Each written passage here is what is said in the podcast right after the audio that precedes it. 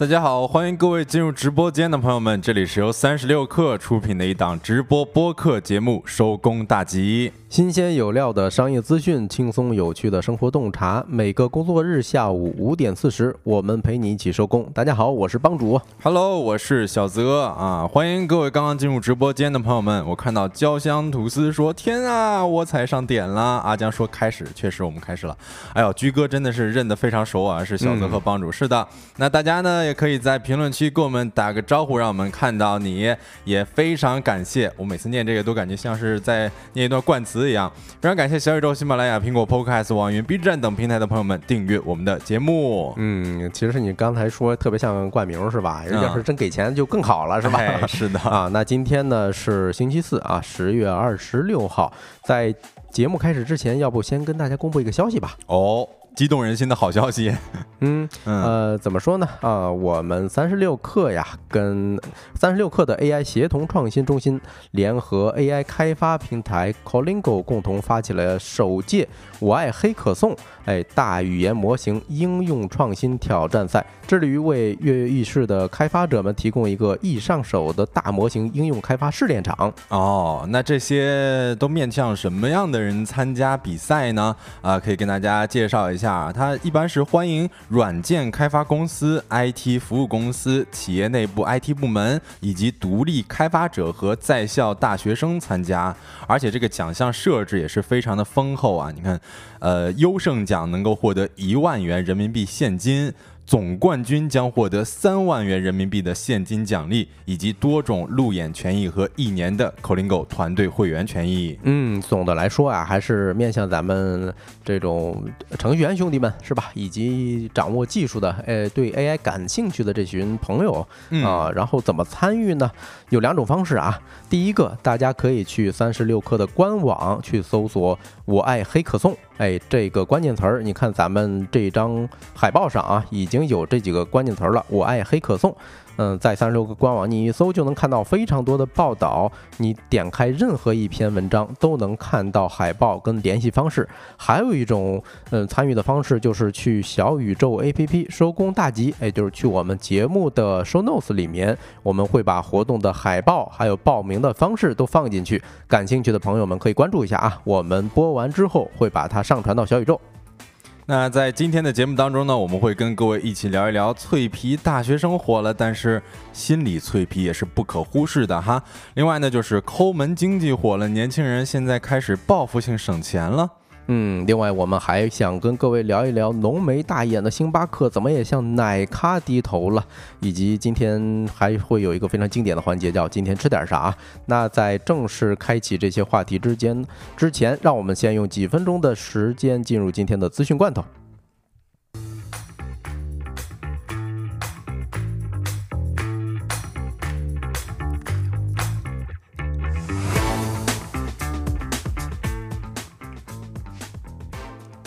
好，欢迎回来啊！一起来品尝一下今天的罐头新鲜不新鲜。在咱们开罐头之前呢，先回应一下新进来的网友啊，叫 bus 八说第一次听直播，哎，那我们的运营小助手可以弹一个预约按钮啊。那你之你点了关注之后，点了预约之后，下一次开播的时候，你也能第一时间收听到啊。那我们看第一条消息，扎克伯格表示啊，明年 AI 将会成为 Meta 这家公司最大的投资领域。呃，Meta CEO 扎克伯格在财报电话会上表示啊，相信生成式 AI 相关技术将让新使用应用程序的方式更加有意义。未来 Meta 有可能利用 AI 根据用户兴趣直接生成内容。公司后续发展将投资于 AI。此外，为了避免布置大量新员工呢，公司将降低一些非 AI 项目的优先级，并转向从事 AI 的工作。哎，我觉得这个新闻可以结合昨天的新闻来看啊，说呃，其他的都都转向这个 Open AI 的领域了。我记得昨天有一个嗯资讯罐头是，但是今年这个 AI 确实是非常火的一个方向哈。嗯，对，呃，不过我个人体验是什么呢？因为我也用过他们的相关应用程序啊，嗯，我总感觉他们根据我的兴趣直接生成内容，那前提是先抓了我的这个用户数据，对吧？对，我心里头是是有一些打鼓的。哦是，而且它这个可以利用 AI 根据用户的兴趣直接生成内容。哎呀，这让我想象一下，我会觉得有点太假了。哦就如果未来的这个平呃各个平台里边都会有这个 AI 来生成自己的内容的话，啊、确实有点儿嗯嗯难以相信吧？是的，嗯来看第二条消息吧。沙特宣布，二零二四年举办电竞世界杯。据路透社报道，当地时间十月二十三号，沙特阿拉伯宣布呢，二零二四年夏季将在利雅得举办一年一度的电子竞技世界杯，并称该赛事将包括世界上最受欢迎的游戏。哎，大家可以猜一下这游戏是什么啊，并且提供电竞史上最大的奖金池。报道称，体育、电子竞技和游戏呢是沙特2030愿景的一部分。沙特政府将斥资数千亿美元，实现该国的经济多元化，并逐步减少对石油的依赖。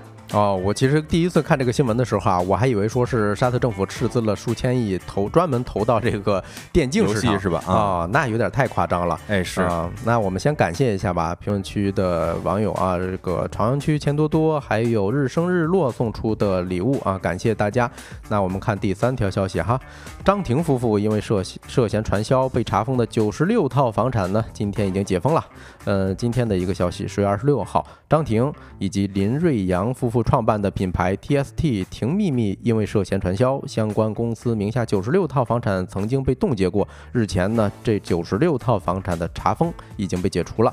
呃，跟大家简单回顾一下啊，二一年六月五号的时候，河北省石家庄市裕华区市场监管总局以涉嫌传销对品牌 TST 婷秘密的主体公司启动了立案调查。啊，七月份的时候呢，因为涉销涉嫌传销，张庭、林瑞阳夫妇公司旗下的这九十六套房产就被查封了。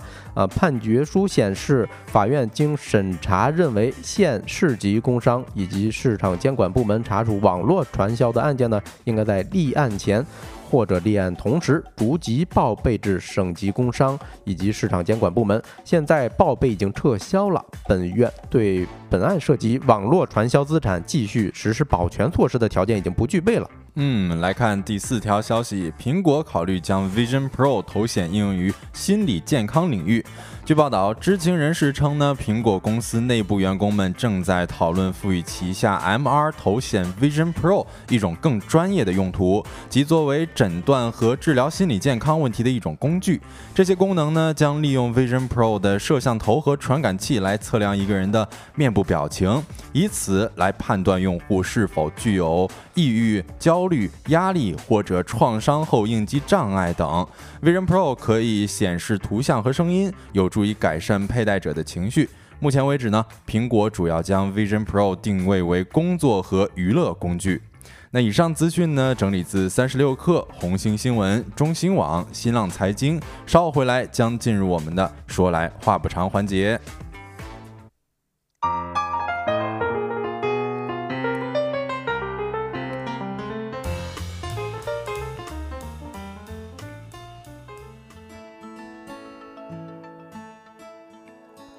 好的，欢迎回来啊！那我们第一个话题来聊一聊抑郁症啊。最近有一个前一段时间吧，一直有一个新闻啊，说什么大学生脆皮儿是吗？脆皮儿大学生哎，脆皮大学生就是风一吹就倒了那种感觉。啊。但其实呢，现在学生群体里头啊，心理问题是更加严重的啊。嗯，那这个话题我们就来聊一聊。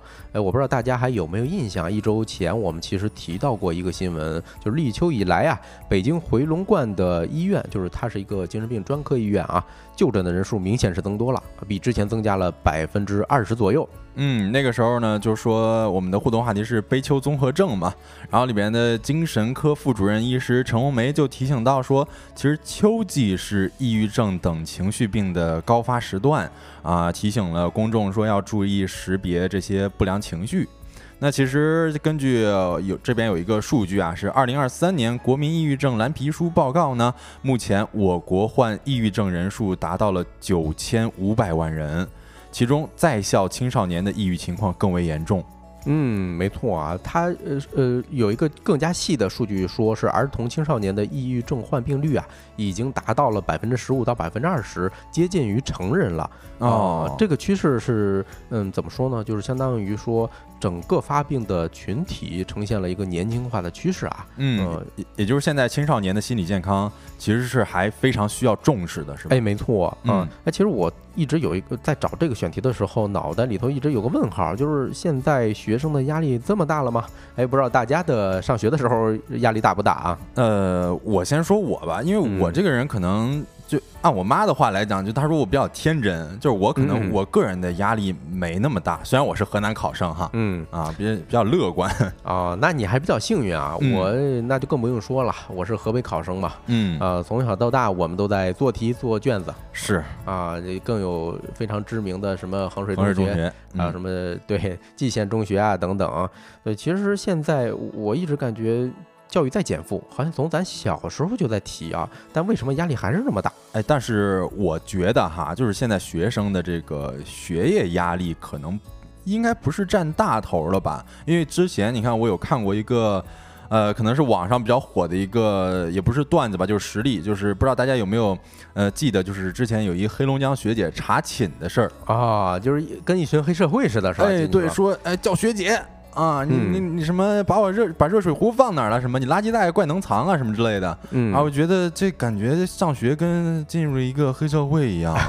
是，你看咱们新进直播间的朋友啊，刘凌云说大学里抑郁的人很多，没错啊。根据国民抑郁蓝皮呃抑郁症蓝皮书呢，其实啊，学生群体压力源不光是来自学业压力了，就像小泽刚才感受到的啊，确实啊，他学业压力只排在第三，排在第一、第二的原因分别是人际关系还有家庭关系。哦，哎呀，这个人际关系，那其实就跟我刚才说的，呃，就是有一些现象，就比如说校园霸凌哎，是啊，今年确实有很多有关校园霸凌的报道啊，嗯，而且一些影视作品里边也有非常多涉及到校园霸凌的题材，比如嗯说之前非常火的那个《黑暗荣耀》。哦，韩剧是吧？啊，是就非常涉及到这个校园霸凌。哎呀，我我看那里边就是韩国他们那边校园霸凌可能要更严重一点儿，哦，拿那个烫发那东西直接烫人胳膊上。哎呦，这个我看了我瘆得慌。啊，嗯那比我看过的一部小说啊，叫《悲伤逆流成河》，郭敬明写的嗯啊。我那时候上中学的时候非常流行，那当时看的我非常压抑啊哦就是一群女生非要霸凌另外一个女生啊，就是很奇怪啊。嗯，对，其实呃还有一个就是关于家庭关系，哎家庭关系这个东西大家都好理解了。哎，是原生家庭。现在好像讲原生家嗯庭这么一个原因还挺多的。哎，没错，嗯呃，就是有时候吧，嗯，反正确实有这么一种感觉，如果咱们成人之后啊，遇到一些挫折也好，还是说遇到一些不顺，你往前倒腾，你心里头不舒服的点儿，好像都能倒腾到过去的一些不开心的事儿。哎，是，就比如说我个人来讲是比较害怕冲突的，那可能就跟家呃原生家庭里边可能吵架什么之类的有关吧。就总是嗯能够感受到，呃，能够找到小时候的影子。哎，特别对啊，嗯嗯，其实有一个数据说是百分之六十三的学生患者啊，嗯，在就是患过抑郁症的学生。百分之六十三呢，都在家庭中感受到这种所谓的控制，或者说严厉的责罚，以及长期的缺乏关爱，还有说家庭，比如说有些冲突，对吧？父母吵架等等。是的，嗯，对，嗯，很多时候，嗯，家长都看到孩子行为，他表现出一种嗯不乐观或怎么着，但往往是看不到背后的这些情绪还有精神因素的。呃，简单特别容易简单化，就是说哎你怎么不爱学习啊？你叛逆等等，是吧？嗯，是啊，我看到刘刘凌云说了，说大学里边抑郁的人很多，然后日嗯升日落也说高中生的人际压力真的挺大的。刘凌云也举出了一些例子，比如说生活费啊、考研啊、保研、升学、找工作这些，其实我也深有体会，啊，因为我考研我考两次嘛。嗯嗯，哎呀，虽虽然说我刚才说我个人比较乐观啊，嗯。但是。呃你你难免不了有一段时间会怀疑自己，哎是，你你一怀疑自己，然后你比如说二战考研的时候，你还没有什么这个嗯。收入来源，啊，然后你也不确定说自己到底能不能考上，哇，哦那一段时间我觉得就是人生当中的至暗时刻。哎，对，你看，嗯说起来学学校这件事儿呢，我印象中，呃，有一个更严重的问题啊。一之前，比如说有一个博士生，好像是武汉某个大学的啊，因嗯为导师的对他的一些非常严苛的一些责罚，导致他出现了一些心理的抑郁，并且给自杀了。我印象中，哎，那个那个那个导师也很烂，哦，对非。常烂啊。，对，你看，这就是典型的校园，也是我我感觉也属于一种霸凌吧。嗯，对，嗯，其实另外还有一个，哎，就是特别经典的，排在第三的原因就是所谓的学业压力了。嗯，啊。那比如说啊，呃，我们河北考生那都知道有一个大名鼎鼎的衡水中学，哎，是我听说衡水中学它的那个窗户都是。有那个铁网，对，哎，没错，是真的哈，是真的哦。因为我也有呃同当年的同学去那儿复读，但你知道多夸张吗？呃，上了两周复读班儿，结果有个女生啊，还是个女生，哎，她翻墙头跑出去了，哎呦，死活不不在那儿，就受不了是吧？受不了，嗯，对。另外还有还有一些，比如说，嗯，跑步的时候啊，拿一张小纸条，小纸条上写满了这个单词儿，哎，贴在前面那个人背后，哎呦，这真的是。太努力了，而且就是压力真够大的，嗯，所以咱们可以看得出来啊，这些压力，嗯，不是说学生这一个群体就能解决的，因为很多都是从外界、家庭或者说社会传导到他们自己身上。嗯，是，呃，我看到 L X 说，主要是找不到情感支持，全靠自己。确实，你有的时候你可能这自己在这个生活当中遇到的一些事儿，感觉到非常有压力，你不太想要跟父母说。哎，是啊，有的时候你也不想跟自己的这个室友说，甚至有的时候你可能跟室友的关系都没有那么融洽，嗯啊，所以这个时候就可能更多的就把这个压力放到自己身上了。是的，嗯，所以其实我们会有一些这个心理青少年心理健康问题出现的一些信号，供大家没错，对查看一下。对，大家如果发现的时候啊，或者说发现自家孩子有这些症状的时候，一定要重视起来。嗯，首先呢。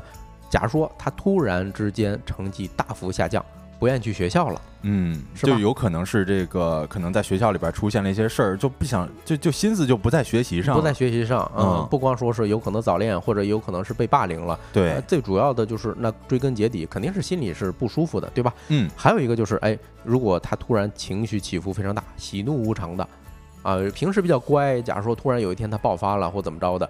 哎，那这个时候恐怕也得值得重重视起来。哎呦，这个其实说实话，我能找到自己的一些 亲身体会啊。你可能我在上初中的时候，可能那个时候正值是叛逆期，嗯，然后我可能家里边，比如说我妈找她的这个妹妹一起来我家，呃，他们可能看电视的声音稍微大了一些，我那时候真的是心里面很烦躁，可能心里边想的其他的一些事儿，但是我听到那个电视的声音，再听到他们聊天的声音，哎，我就。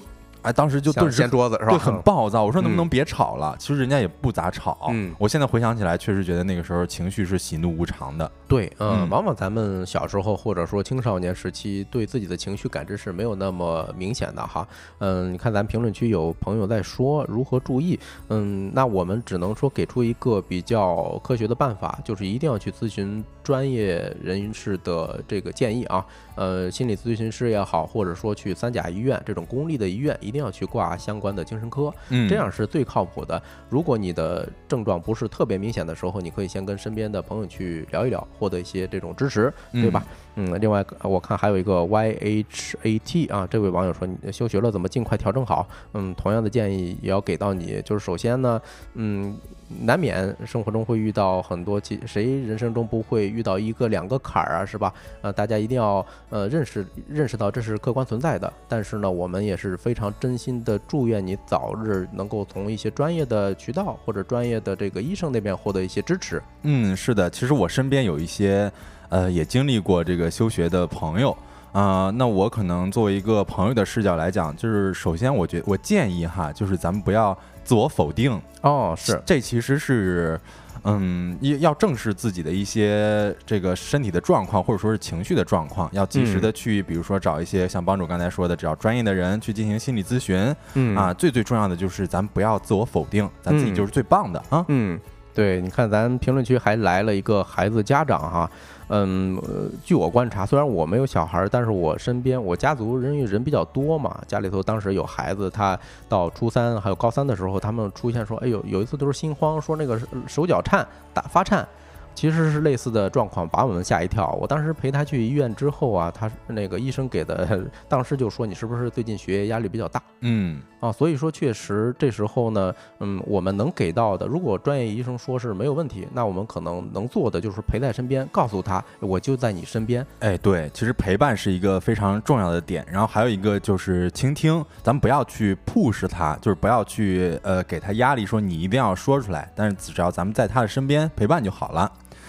呃，然后接下来还有一些这个其他的这个表现啊，比如说拒绝社交，或者说是对一切事物不感兴趣，呃，甚至说暴饮暴食、失眠这些情况，确实，如果这些情况出现的话，那确实是需要注意了啊。嗯，对。而且咱们说到抑郁这件事儿的时候啊，往往你看到是孩子得了抑郁症，但背后有可能是有些成年人他撑不住了。嗯，是这样。对，有一个心理咨询师刘婷啊，他写过一段话，我觉得特别特别有道理啊。他说，生病的青少年背后是往往是有一个生病的家啊，就是有些家长呢已经在重重压力下自顾不暇，他为了生计，不断的把嗯自己。这种外面获得一些情绪压抑到自己身里头，并且他把这种遭遇的一切都困难呢，他都理智化。他觉得，哎，只要我有条理，我理智就能应对一切啊！不仅没有这个任何能力去承接别人的任何情绪啊，就指的孩子突然会向你发火等等。同时，他有时候还会指责这一家里的孩子，嗯，比如说本身是一个正常的情绪反应，谁不生气啊？对吧？谁嗯，这个从小没有生过一次气啊？但是那时候他可能会觉得，嗯，你这种是不理智。的啊，我我回避跟你去正面解决这个问题，或者甚至是嗯打压他们。嗯，是这个。其实咱们之前有看过一些新闻，就是成年人的崩溃往往就在一瞬间嘛。嗯啊，有的时候可能成年人他确实也是积攒了很多心理压力的啊。比如有的时候可能你一个红呃走路的时候，不是说走路，就是开车的时候路过了很多个红灯，可能这都会让一个人崩溃。所以成年人的心理状况也是需要注意的。哦，是，你看咱评论区这位朋友啊，漠然说没有给孩子压力，但是不知道怎么沟通，都确实自己都快崩崩溃了。所以这时候我们能给到的建议呢，就是你一定要，首先啊，咱作为一个成年人是家庭的支柱，对吧？首先自己一定要呃扛过去这一关，嗯，其次呢，也如果专业的人士说孩子是没有这种心理上的几呃问题的时候啊，那咱们就嗯陪在他身边就行了。嗯，对吧？嗯，呃，另外也要注意一下自己的这个心理情绪。如果自己感觉到很崩溃的话，那也可以及时的去找一些心理医生去进行咨询。嗯，是的，嗯，那既然说到成年人的这种情绪问题呢，我们可以看一看职场中都有哪些抑郁的重灾区啊。嗯，呃，根据这一份国民抑郁症蓝皮书显示呢，其实互联网还有 IT 啊，这是第排名第一的，其次是教培科研行业，然后还有生活服务行业，嗯，都是抑郁症高发的这三前三的职业吧。哎呦，这个其实其中有一个这个生活服务，我非常有感触。嗯呃，因为它这个很多我们知道客服，它其实就是提供的是情绪劳动嘛。哎，是的，包括我前一段时间也看了一部电影，叫做《下一个素汐》。哦，其实这里边讲的就是他做这个人工客服，嗯，然后他要去说一些违背自己初衷的话，嗯，然后再包括设定一些 KPI，所以这各种各样的压力导致他最后。哎，我就不剧透了。反正大家如果感兴趣，可以看一下。是你说到生活服务，其实比如说啊，在饭店里头上菜的这些服务员，他们心里头压力非常大。还记得之前有一个新闻，就是说突然这个服务员就把一锅滚烫的这个火锅啊，就浇到顾客头上了。哦，他就莫名其妙的情绪爆发了。你你想一想吧，就是很多时候有些人他可能会不注意，呃，服务员的这种心理，对吧？他可能觉得我花了钱，我就应该大爷一样，呼来呼三，那叫什么吆五喝六的。哎，是的，这个其实你让我想到了一个，就是如何快速的观察一个人素质好坏的，就是他对服务员的态度到底好不好。是的，是的，对。另外说回这个排名第一的这个互联网行业吧，互联网 IT 行业，其实这个大家都是多少多少有所耳闻了吧，对吧？呃，高压。工作节奏还快，还有职场 PUA 啥的，给你画大饼，说让你这个在是福报是吧？啊，哎呦，就不点名了，就报报身份证号了是吧？是对。另外一个就是教培跟科研，其实，嗯，之前小泽应该是能走上科研这条路的。啊，你肯定，但是我选择了放弃 啊，因为我确实是。呃，因为我我本科是学生物的嘛，嗯，呃，学生物那你就得在这个实验室里边待一会儿，所以我对这个科研其实，呃，有的学长学姐，包括我的一些同学，嗯，呃，他可能是学食品的，他也要在这个实验室里边待，可能一坐都得十几个小时，嗯，非常难坐得住。是，嗯，而且职场人呢，呃，现在虽然说咱们对抑郁症的认识是越来越普遍了，但是作为一个成年人来讲，还是有时候没有做到一个正确的认识啊，比如说。嗯，我们认为抑郁症是一个非常羞耻的事儿，呃，不好意思开口，或者说不好意思向外界求助。所以我刚才跟嗯评论区的这位朋友互动的时候，我也在说，嗯，就是你首先你意识到自己不舒服。心里不舒服、有压力的时候，这是这其实是呃识别到了一个非常明确的信号啊。嗯第第二呢，我认为嗯，咱们首先要接受它，对吧？嗯、你是要认识到这是一个正常的情绪，你不不要要讳疾忌医。哎，对啊、其次你你要保住自己，你才能够说解决家庭成员其他的这种问题哈。嗯对，还有一些就是，嗯，在这份报告里的话，还有一些其他的研究，我们也简单跟大家分享一下吧。哎，就是第一个，就是首先呢，女性患病率是男性的大概两倍。哦，是你看这个女性的压力是比较大的，尤其是可能成立家庭之后，嗯，她可能要付出更大的成本。哦，是的，没错，呃，呃，不论说是职场还是说家庭，对吧？对，而且我这边还获得了一个数据，就是产后抑郁哎，是，啊。其实据说六成产妇好像都得过产后抑郁，嗯，好像说每个每五个产妇当中就有一个是有抑郁症的。是的，是的啊，呃，尤其是女性，往往她会更能够感知到外界的这种情绪，就是或或者说她给自己自我评价的时候哈，很多这种都是来自于别人怎么去评价，对吧？嗯嗯所以这个就特别容易导致自己会心里头不开心，受到别人的影响。是的，嗯，对，呃，另外呢，在治疗抑郁症的过程中呢，也是有一些痛点的，我觉得还是挺值得跟大家说一下的啊。首先就是，嗯、百分之五十二的患者是不愿意考虑心理治疗的原因在于费用高。嗯，确实是挺高的，而且它好像这个是社保是不覆盖心理治疗的。哎，没错，嗯，嗯不过好在咱的社会一直在进步啊。其实前几年的时候，有这个人大代表都就已经提出来这种这种方案了。嗯我觉得肯定是有朝一日会改善的啊。另外呢，还有百分之四十四的患者不愿意吃药，为什么呢？因为觉得吃现在的这种抑郁症的药啊，会导致他发胖，或者说他的思维变慢，影响他的工作或者生活。嗯，另外还有一个点，我觉得，嗯，其实我不太想讲哈，因为抑郁症有一个呃复发率的说法，其实复发率是高达百分之七十二的哦，啊，就是说它你很难摆脱它。对，而且呢，有有一个相关研究说啊，有百分之三十五的抑郁症患者其实是有家族的这种病史。嗯，明白。哎，但其实我们说这个话题，我们主要要想要跟大家强调的就是，呃，不管咱们是青少年还是说是成年人，我们嗯的这么一个情绪问题都是不容小觑的。就如果你自己感觉到自己好像，哎呀，这一段时间很难开心了，那可能这就是咱们自己发出的一个信号啊。我们觉得这个时候不如咱们去问一下专业人士的意见啊。其实也是我们希望每个人的情绪都能够得到重视吧。那我们这个话题就聊到这里，下一个话题会跟大家讲一些省钱的小妙招。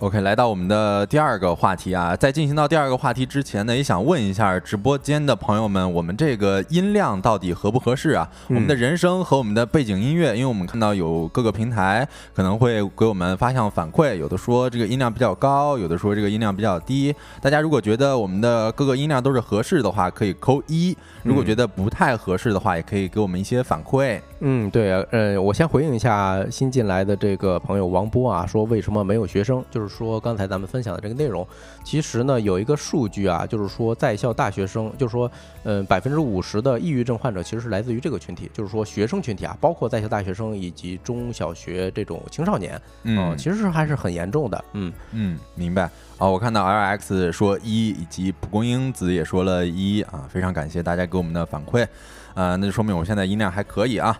呃，另外呢，这个来到第二个话题啊，真正的跟大家讲一下，就是我觉得先跟大家讲一个故事吧，关于这个嗯抠门经济这事儿啊。就之前其实帮主有在私下跟我聊过八八 VIP 的事儿啊啊，帮主当时跟我说这个挺值的是吧？啊，非常值啊，因因为它里头，呃，怎么说呢？呃，是你在某宝哈、你因为花钱花的比较多，你的这个数值达到一定额度的时候啊，你就可以花八十八块钱开通这么一个权限。哎，对，嗯帮主当时就跟我安利啊，说这有各种权益额外的，然后但是当时我没太在意啊啊。不过过了一会儿，这个我女朋友也开了这个 VIP，然后我就心生好奇啊，啊我就在各个平台搜了一下，我一搜发现，哎，好像这八 VIP 它赠送的额外的权益，它居然可以在海鲜市场上出售啊，海鲜市场啊！哦，我懂了啊对对对二手交易平台嘛，对对嗯，对对，你看，比如说这个 VIP 里边，它会送一些视频的年卡啊，或者说是某个某易云啊啊音乐年卡，是的，就是它这些都可以额外的出售的。那就比如说这个某酷的视频年卡可以卖到四十块钱左右。那如果这样的算的话，我只用花四十八块钱就能买到这个八八 VIP，所以我觉得这么一算就好值啊！哎，那你这么一说的话，我多卖两个会员岂不是还赚呢？是吧？哎，对啊，你多买啊两个会员，你这还有这个 VIP 的权益，然后你还嗯可以有其他的这个省下来的权益。嗯就这样一来，你又不浪费钱，还能省钱。啊，挺精明的啊。对，觉得我这样子就是感觉刷新了我的一个消费观。嗯啊，所以我开完会员之后，我就卖了一个其他自己用不上的权益，我就觉得 这个钱花在刀刃上真的是非常快乐。啊，所以说我们现在聊的这个抠门经济的定义，呃，其实在这个字面上，哎，对，其实抠门经济的核心就是省钱嘛，嗯啊，就是它是以一种以这个省钱为主的消费方式啊。然后这个我看到易欧网它也分析了这个抠门经济产生的原因，一啊方面说是由经济环境的变化，这个我们都知道嘛，现在大家都是一些啊、消费降级，然后嗯另外一方面呢，就是现在人们对于金钱的重视程度确实是不断提高了。哦啊，对，然嗯后再结合近两年看到的一些现象吧，你比如说咱们进商场，咱们是这种，我我跟帮主都是同一类人了，都是走马观花式的逛，嗯是？吧？就只逛不买。嗯然后到这个社区食堂和大爷大妈排队，这其实也算是另外一个现象，因为这个嗯午饭什么的都比较便宜嘛，对对对啊、然后其实我们可以看得出来，就是省钱已经成为越来越多人的这个选择了，嗯对共识。嗯嗯、那其实我也想问一下大家，就是身边有没有哪些呃自己的一个省钱的例子？帮主可以先给我们分享一下。啊，那我得说一个叫某某评评价呃那个什么点评平台上的有一个什么霸王餐的权限啊。啊、呃，我我其实这个我还是蹭别人的权限比较多，可能我人缘比较好吧，嗯 大家都知道我都都知道我爱吃，所以他们会把他们的霸王餐权限给我。我我发现他们是怎么来的呢？就是每次吃完之后会呃花个一两分钟时间点评一下，嗯写一个笔记。哎，那时时间久了之后，他们会员的这等级上去之后，就会时不时的能抽一些，呃，抽一下这个霸王餐的这个套餐。嗯，明白。这个霸王餐我之前确实也是有关注过，然后我还这个参与过，但是确实是没有抽到过我啊，我也还、嗯还没没没能够这个获得这个资格。我看到朝阳区钱多多说双十一能省下来钱吗？说实话，我之前不是说这个双十一呃想买一个投影仪嘛？啊啊，也是帮主安利我的。哎呦，然后我最近也是做了一些功课，嗯，哎呦，我发现我今天买到了那个好像是全网最低价，对那你怎么这么幸运？就是它标价好像是一千八百九十九啊然后我是一千五百九十九买到的，哦，然后这中间是叠加了各种消费券，后就比如，说在北京地区能够领一个叫什么精彩绿色的这个消费券，嗯，然后还能够叠加的哦。啊，就各种各样的，我就家里边儿就确实这个还是比较便宜的。哦，那你是真会用券啊！其实之前小泽跟我沟通过，说怎么我说什么满减券用了之后还什么退换货什么可麻烦了，但是嗯。小泽跟我说了很一一系列的技巧啊，大家感兴趣的回头可以去我们听友群啊，找的是。这这这个，我觉得可能 得私下说了，对啊，啊、那另外，我觉得其实咱们也可以再分享一下吧。既然咱们这期聊的是省钱，我觉得就跟大家讲一些咱们自己私藏的一些省钱技巧嗯啊。然后大家如果有的话，也可以在公屏上打出来自己的一些省钱技巧啊。嗯首先，我跟大家分享一个，这可能是有一些人都已经知道了。嗯啊，大家都知道我是比较爱看电影的嘛，所以其实每一段时间这个电影票钱可能都得花出去不少。是啊，但是我之前其实是了解到，其实你这个电影票可以在某宝或者说是某多多上面买。哦。啊，这个能够比电影票的正价钱是更少一些的，哦，就是基本上能够便宜个呃六七折差不多。呃那便宜太多了，哎，对，尤其你看好几场的时候，是你这这我原来不觉得啥啊，就是我原来在我家那十八线小城市的时候，那可能一张电影票也就是二三十，嗯。但是你来到北京确实很贵哈。啊。啊，一张电影票动辄就四五十，是。呃，像前一段时间那奥本海默，你那个 IMAX 影院都得是上百吧，对，上百，对，啊。然后你如果说是去到某宝或者说是某某多多，嗯，上面可以是比如说五十多，嗯，对对对，是比较便宜的。对，然后更夸张的，其实爆米花啊，哦。也可以在电商平台上买。哎呀啊，这也要比这个线下购买是便宜一半左右吧。啊，其实我也有一个这种消费习惯啊，就这两年养成了一个比价的习惯。比嗯，如说我在线下看到这个快消品牌，不就是某些这种衣服品牌啊，它的一个款式一般都是两三百，那我这时候会把它拍下来，我会去幺六八八或者或者说什么某多多这些地方去看一下，去说它现在有一个搜图的功能嘛，你把图片上传上去，它就能找到一样的东西，哦，往往它对应的是所谓的货物的源头哈。对，有的那个幺六八八其实就是某个品牌的代工厂。啊是啊，你嗯。直接买了，可能质量基本上就不会差很多。嗯。啊，而且会很便宜。你像呃，我就说我今天自己穿的这条运动裤吧，其实啊。就是在某多多上面买的。啊，帮主还低头看了一我还低头。看，哎，质量确实不错啊。哎，对，二十多块钱，嗯质量非常好，我自己买了两条啊 对，我觉得这个或许还会再买第三条就是。闭眼买就行了。是的，然后另外呢，其实我这边还有一点，就是一定要留意自己周边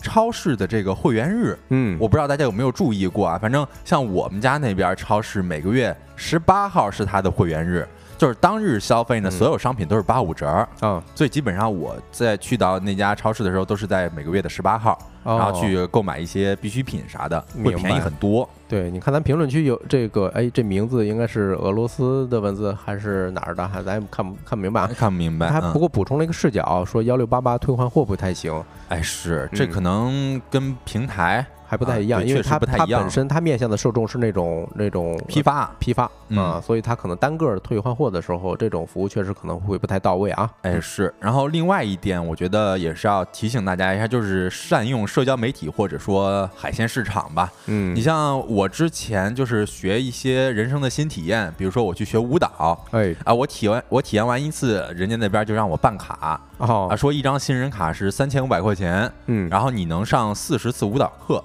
你这哦划算下来，那不就是八十七块五每节课吗？是，我觉得这好贵啊！我当时我就给拒绝了。嗯，然后后来我就去一些这个社交媒体平台，或者说这个海鲜市场里边搜索该舞社，哦，哎，果然啊有人是按次出这个课的，嗯，然后我就买了一节，那一节课才三十块钱，这不省了五十吗？哦，你你这么说，如果只是体验的话，我建议也可以去这些团购网站上看一看啊，比如说嗯。那些体验卡，比如说三到五次的体验卡，可能价格也不贵。假如说你体验完这个，你如果只是奔着体验的话，你体完体验完这一家，然后你再去团一个另外一家的，哦，那这个也是，就是嗯主主要有的一些武士，它只能让你体验一次，那个卡哦每个人只能限买一次嘛，嗯所以我就去买了别别家的。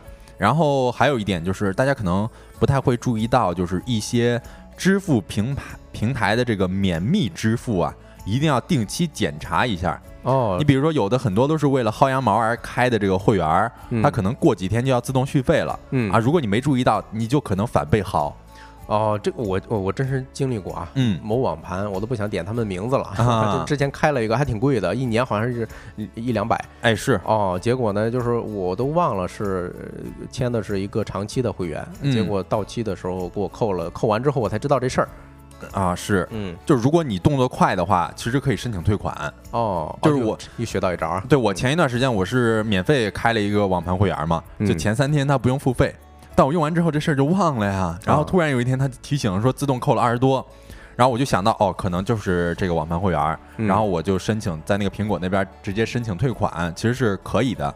哦，其实还有一个啊，这个信用卡，小心啊，有很多这种网站 APP 它会让你代开这种信用卡，开了之后，等你逾期的时候，这个问题非常严重，因为有可能会上上传这种征信。它影响你以后，假如说想做一笔大的贷款的时候，会非常非常的受影响。嗯，是这样的啊。其实归根到底，我们说这个省钱这事儿啊，你看我们也没觉得自己受委屈，对吧？我们嗯是这个以省钱为目的的这个消费方式，其实就是我们对于消费的概念更加明白，然后对于自己的需求也更加理解了。嗯就比如说我呃可以在衣服上稍微省一些钱，那换来的说呃换来的就比如说是我的手机，如果说最近老闪退啊，嗯可能如果需要换一个新的话，那我肯定会及时更换的。哦啊，毕竟手机就是一个大件儿嘛对对对对，也是一刚需嘛。也就是说，其实我们省说省钱啊，也并不意味着就是要委屈自己，嗯，而是我们知道，就是把钱花在刀刃上，那是真的快乐。毕竟有一句话好像是这么说的：说该省省，该花花，骑着单车去酒吧。哎呦，大优势啊！对对对，那这个话题呢，我们就跟大家聊到这里。下一个话题，我们会跟大家讲一下，浓眉大眼的星巴克也向奶咖低头了。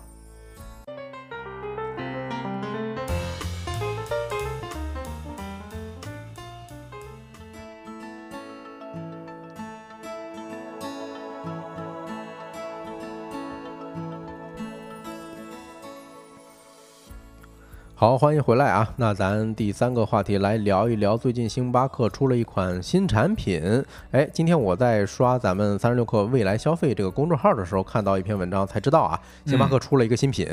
哎，叫什么小绿瓶啊？小绿杯还是小绿瓶？啊，我感觉它这个好像比一般的这个星巴克出的产品要小很多啊。对呀，就是星巴克有一个非常经典的梗啊，中杯、这个大杯以及超大杯。别这样，罗老师，别这样，别这样，别这样。哎呦，怎么那个 GIF 图突然在我脑袋里头划过了？是啊，嗯，你看他手上拿的这个，你看在公屏上这张图片，嗯，这不就是终于有了这种小杯了啊？对对对对，罗老师应该不会这个什么了，不会告诉我们的，他很大度啊。嗯，呃，其实，在门店里头啊，呃，官方的名字叫做“农”系列，哦，就浓郁的那个浓，哎，浓郁的浓啊，就是，但是呢，你看它体积很小，配色又很简约嘛，所以人们在社交媒体上都叫它什么小绿杯啊。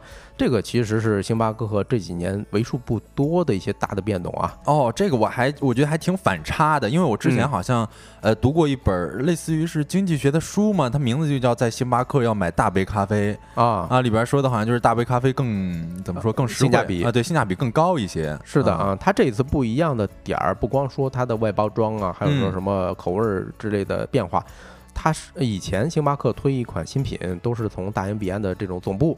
哎，它研发出来之后，然后向全球在推广。但这次不一样，这次小绿杯是中国团队研发的哦，而且是第一次在全球范围内上市。哇，那感觉这确实比较符合咱中国人的呃口味吗？对，那典型的就是被中国这几年的咖啡大战给卷到了嘛。是一些这个，比如说瑞幸咖啡是吧？对，某幸啊，特别玩特别溜。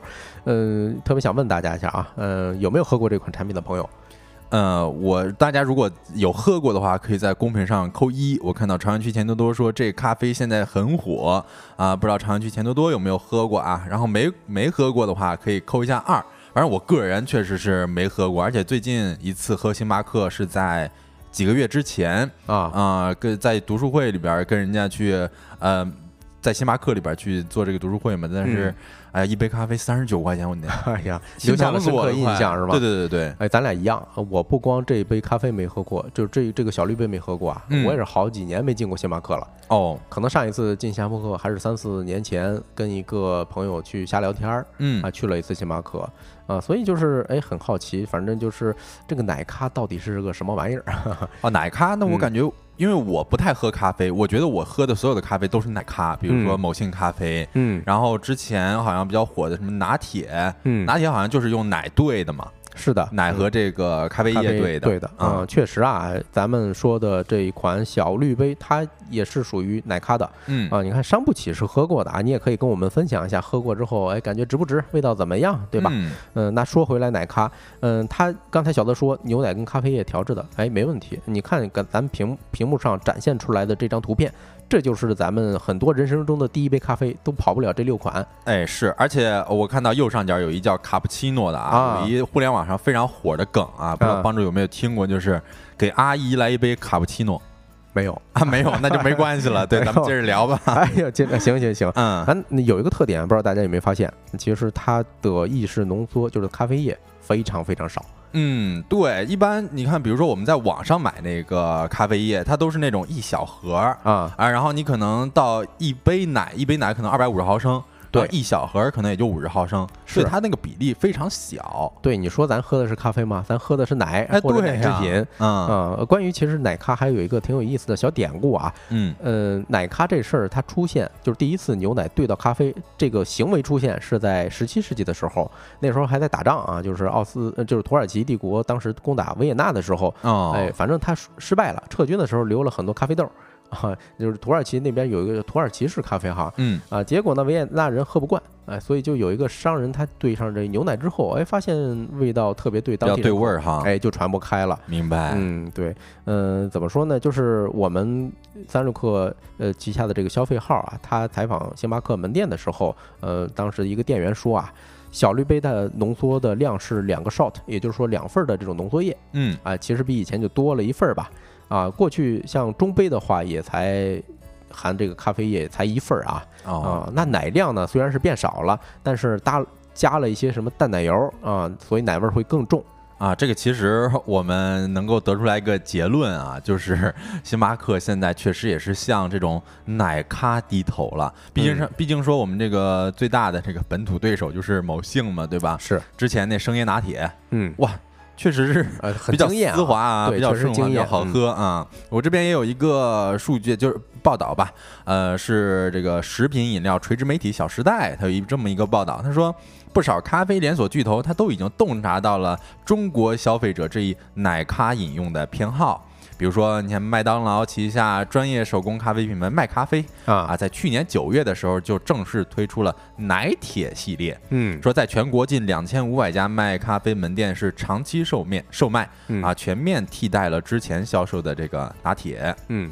嗯，然后麦咖啡之前也向这个《小时代》他说，呃，商业化奶咖呈现出了香甜纯的趋势，啊因此呢，奶铁系列的咖啡浓度更高，然后奶量提升约百分之三十，从而带出比拿铁更奶更浓的风味儿。哎，你看啊，就是各大巨头都在盯着奶咖这种产品，那为什么就是星巴克会推出这么一款产品啊？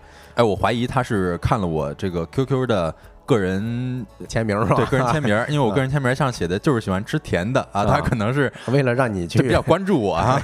啊，也有可能啊。嗯对，那确实像小泽说的这个很有道理，他肯定有一点儿是在迎合消费者的口味，尤其嗯是中国消费者的口味，对吧？但背后其实透露出来，我个人观点是营收的焦虑。哎，他该焦虑一下的，我觉得。嗯，是因为嗯，今年八月份的时候啊，嗯，他们的财报出来了，当时是瑞幸跟星巴克的财报一起出来的嘛，嗯呃呃，各项关键指标可以说这个小蓝杯啊，终于是把小绿杯是全面的反超了。嗯，你比如说营收上，那瑞幸的这种呃上一季度的总净营收啊是六十二亿，然后星巴克呢其实是呃五十九亿，差不多是这个数，也就是说这个营收已经输了，对吧？而且增速上呢，瑞幸好像更快。那比如说营收的增速，呃，瑞幸是百分之八十八，但是星巴克只有在中国啊只有是百分之五十一，哦，明白。那这个门店数量，我觉得可能也不太用比了。对，更不用说了。嗯啊瑞幸因为它毕竟是小店面，对吧？它已经开了，据说是有一万多家了。嗯，对。另外，其实啊，呃，咱还是帮人家说说好话儿吧，因为有一个数据说，星巴克开店节奏，嗯，是比较稳的。怎么说呢？就是它关店率是比较低。那，比如嗯说最近三个月，星巴克关店是六家，然后呢，瑞幸关掉的是一百零九家。哦，那它这个门店变化率还是挺低的，是好像是百分之零点九。嗯瑞幸呢可能要稍高一些，就是百分之五点六了对啊。其实我觉得，嗯，它这个可能也是。另外一种决策吧，就是正面刚可能没那么容易刚过，啊，所以它走的是一个精品的路线哎，没错，啊。比如说，它其实，在价格上，星巴克也没有低头嘛。你像一杯这个小绿杯是三十三块钱嗯。啊，依旧是这么一个高端的这个咖啡价格。哎，是啊、因为毕竟它有很大一部分成本是支付给房租的，嗯，对吧？它会在租的那个空间是比较大。对，其实到这儿呢，我我也想问大家一个问题啊，就是星星巴克做了，好像是看了一个，看上去是在向中国的消费者低头，呵 呵但是大家觉得能改变现在中国咖啡市场的局面吗？哎呀，我听说过一句话叫“由俭入奢易，由奢入俭难”，嗯但是我觉得在这儿可能是反过来的。啊，怎么说哎，因为你看这个八块八的库迪，九块九的瑞幸，啊？呃，在三十九块钱的星巴克，对，这一对比是不是？哎，有可能，你你这个价格这一点儿是非常非常重要的啊。嗯其实我跟你的观点差不多，就是这东西肯定是好东西，因为我还是比较相信他们的品质的。但是呢，不一定说对营收是有帮助啊。你首先在中国市场上，嗯，决胜因素是咖啡的味道吗？反正我是喝不喝不太出来啊这些，因为每一家都说有什么大师级的咖啡品类啊，呃，但是呃，如果你说味道能决定一切，那为什么说那星巴克觉得自己是精品咖啡的话，为什么它不是第一一家独大的，嗯，是吧？所以我在想，有可能是这种，呃，适应咱们上班节奏更快，或者说你更方便拿一杯就走的这种模式，会更适合中国的国情。是，我觉得也是。但是其实也也算是有一个好处吧，就是也算是有壁垒的。你看嗯星巴克，它主打的就是一个第三空间嘛。对啊，它因为我们经常听，比如说有些同事去谈商务，经常会去到这个星巴克啊很少有人说咱们去瑞幸是吧？呃，对。然后刚才其实我们对比的都是一些星巴克的中国市场嘛。啊，啊，那如果说再加上这个海外市场的这么一个大盘的话，嗯那其实星巴克依旧是咖啡巨头，妥妥的。哎，是啊，再加上其实星巴克刚才咱也说了啊，他想主打一个精品路线，但咱们回头想一想，你周围是不是这两年开了很多这种所谓的精品连锁品牌？你比如说啊，叫有个叫皮爷的，对吧？呃，自称是美式咖啡的鼻祖，嗯，对吧？还有各种在咖啡这种比赛上获得大师奖的年轻人，他们也在开这种独立的咖啡店。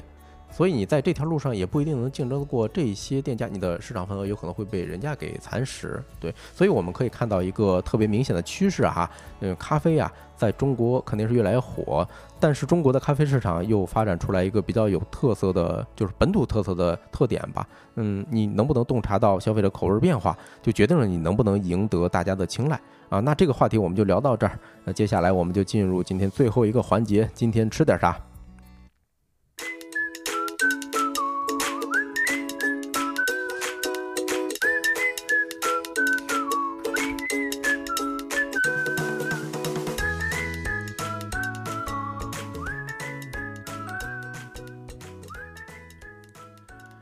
Hello，大家好，欢迎回来。今天我们吃点啥？那我们直接还是开门见山啊！今天我们吃新疆大盘鸡，我相信大家这个应该都吃过吧？哦，你看啊，这个咱上面不是说嘛？还喝星巴克喝不起，是因为穷人多。哎，我我觉得这个大盘鸡肯定是一个老百姓的食物。哎，是啊，嗯，我看到这个呃大盘鸡又叫做沙湾大盘鸡啊，这是新疆的这个特色美食嘛？嗯，对对对对，然后这个我形容一下，我当时呃为什么要找这个大盘鸡作为今天的今天吃点啥哈？嗯因为我其实，在大学的时候，经常跟大学室友吃饭，就会点一份儿这个点一大份儿大盘鸡嗯啊，然后那个时候这个店家的面还可以无无限量续。啊，然后哦因为我们几个男生觉得那块儿确实是比较有性价比嘛，然后我们经常会去那边吃。哎，你去新疆吃的吗？啊，不是啊，就在我啊们在洛阳哦，那很有新疆特色，因为我之前有个同事在新疆当兵啊，啊，他说在当地就是几年前他在的时候，呃，所有的面食都是无限加，甚至早些年呢连菜都是无限加。比如说你要个什么这个这个羊肉拌面什么的，连肉哦都是无限加的。哦，那我觉得可能还嗯碰巧了，因为我今天查资料，我才发现我们之前一直吃的那一家大盘鸡是个连锁品牌啊，啊。不过它这个确实是比较实惠啊，因为面都是无限加的啊。我当时吃是觉得它这个大盘鸡确实是色彩鲜艳、爽滑麻辣。因为我嗯个人来讲是比较喜欢吃那个翅中部分的肉，因为嗯，它那个肉非常紧致，而且它还带一点那个鸡皮嘛。哦是，对，然后你像这个饱满的汤汁，嗯因为这个大盘鸡的汤汁基本上都是非常浓郁的，嗯所以它能够很好的挂上鸡肉啊，包括这个面，嗯是吧？吃起来都非常有味道。对而且这里边还有一个经典的配菜，那就是土豆。哦是，这土豆是非常面的，它因为有的这个店面都是用这个高压锅嗯啊去给它烹饪的嘛，嗯所以这个土豆一般你就是配上这个筷子就能够抿开，哦，所以感到非常的满足。对，嗯，然后还有一个非常有意思的点呢，就是我发现很多人吃大盘鸡，他会把这个大盘鸡中间先给吃空，外边他不咋动那是为了呃加面对，为了加啊面，对，因为这个中间就成了一个盆地嘛，对然后这个盆地上面汤汁就特别多，所以这个就用来下面，非常的方便。是，嗯呃，然后接着呢，也是在给大家，因为我们知道吃了很久的这个大盘鸡，但是我们确实是不太知道大盘鸡是从哪儿来的，是吧？啊，啊，就没想到，其实我这么一查怎么说？啊，它来的还挺挺怎么说，就是挺近的呃，是在这个一九八六年的一天啊，也就是三四十年呗。对，三四十年。嗯然后说有一位呃江苏丽水人叫做李世林，嗯，他在这个新疆沙湾县自己的一个餐馆里边啊，突然呢就来了一群这个四川口音的包头工。呃，然后这个包头工他们应该是在这边儿这个建设吧，啊，嗯是算是比较富裕的一一类人了那时候。然后李世林，呃，李世林呢就招待了他们，但是他们因为是四川人嘛，他们说自己这个吃不惯羊肉啊，啊，所以说要求李世林说，你要么用鸡肉给我们炒一道菜，多放点辣子嗯啊。然后这个李世林说，这个虽然自己的这个饭馆儿之前没不卖这个，但是这要求也不过分嘛。嗯，然后于是呢，这老李就抓了一把这辣椒，随便就炒了一盘鸡肉。然后包工头们这个吃完饭就结账走人嘛。然然后第二天他又过来了，跟这个李世林说说昨天那鸡是真好吃，嗯就是你这肉太少了，今天再给我们炒一盘吧，你多放点肉。你要么干脆你就拿整只鸡过来给我们炒一盘。嗯就从此刻开始，就我们用一句网络热热热门的话语来说，就是命运齿轮？命运的齿轮开始转动了啊。哎，啊，基本上那个李世林就拿着一大公鸡，直接就加辣椒炒熟，然后盛在了店里边最大的盘子里边，嗯就这么一盘鸡啊，就成全了李世林后半生的这么一个声明啊，啊。就其实我们知道，这个沙湾算是在新疆比较重要的一个驿站了，它算是通过这个它这个消息网可以通过公路连接起来，啊，所以很快就是一传十，十传百。